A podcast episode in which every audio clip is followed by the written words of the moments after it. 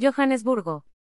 El wing de Sudáfrica, Kurt Learense, fue suspendido por cuatro partidos tras cometer una falta peligrosa en la victoria de su equipo ante Nueva Zelanda, 26-10, el sábado en el partido de apertura de la Rugby Championship, anunciaron este lunes los organizadores de la competición.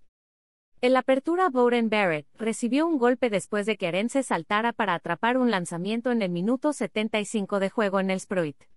El choque provocó que ambos jugadores se retiraran lesionados del campo. El árbitro australiano Angus Gardner amonestó al Rubier de los Springbok con una tarjeta roja antes de que el sudafricano abandonara en camilla el terreno de juego.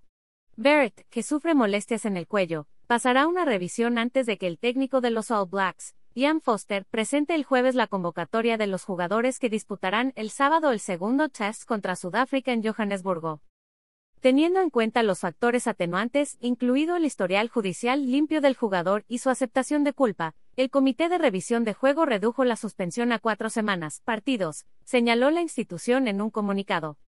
Por lo tanto, el jugador estará suspendido por cuatro semanas, partidos, hasta el 17 de septiembre de 2022, inclusive prosiguió el organismo, antes de precisar que el sudafricano se enfrentaba a una suspensión de hasta ocho semanas, partidos.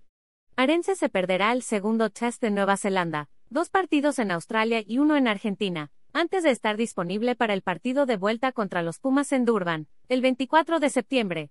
Arense, de 26 años, ganó su primer partido internacional contra Gales el mes pasado, y jugó contra los All Blacks debido a una lesión del wing estrella Cheslin Colbe.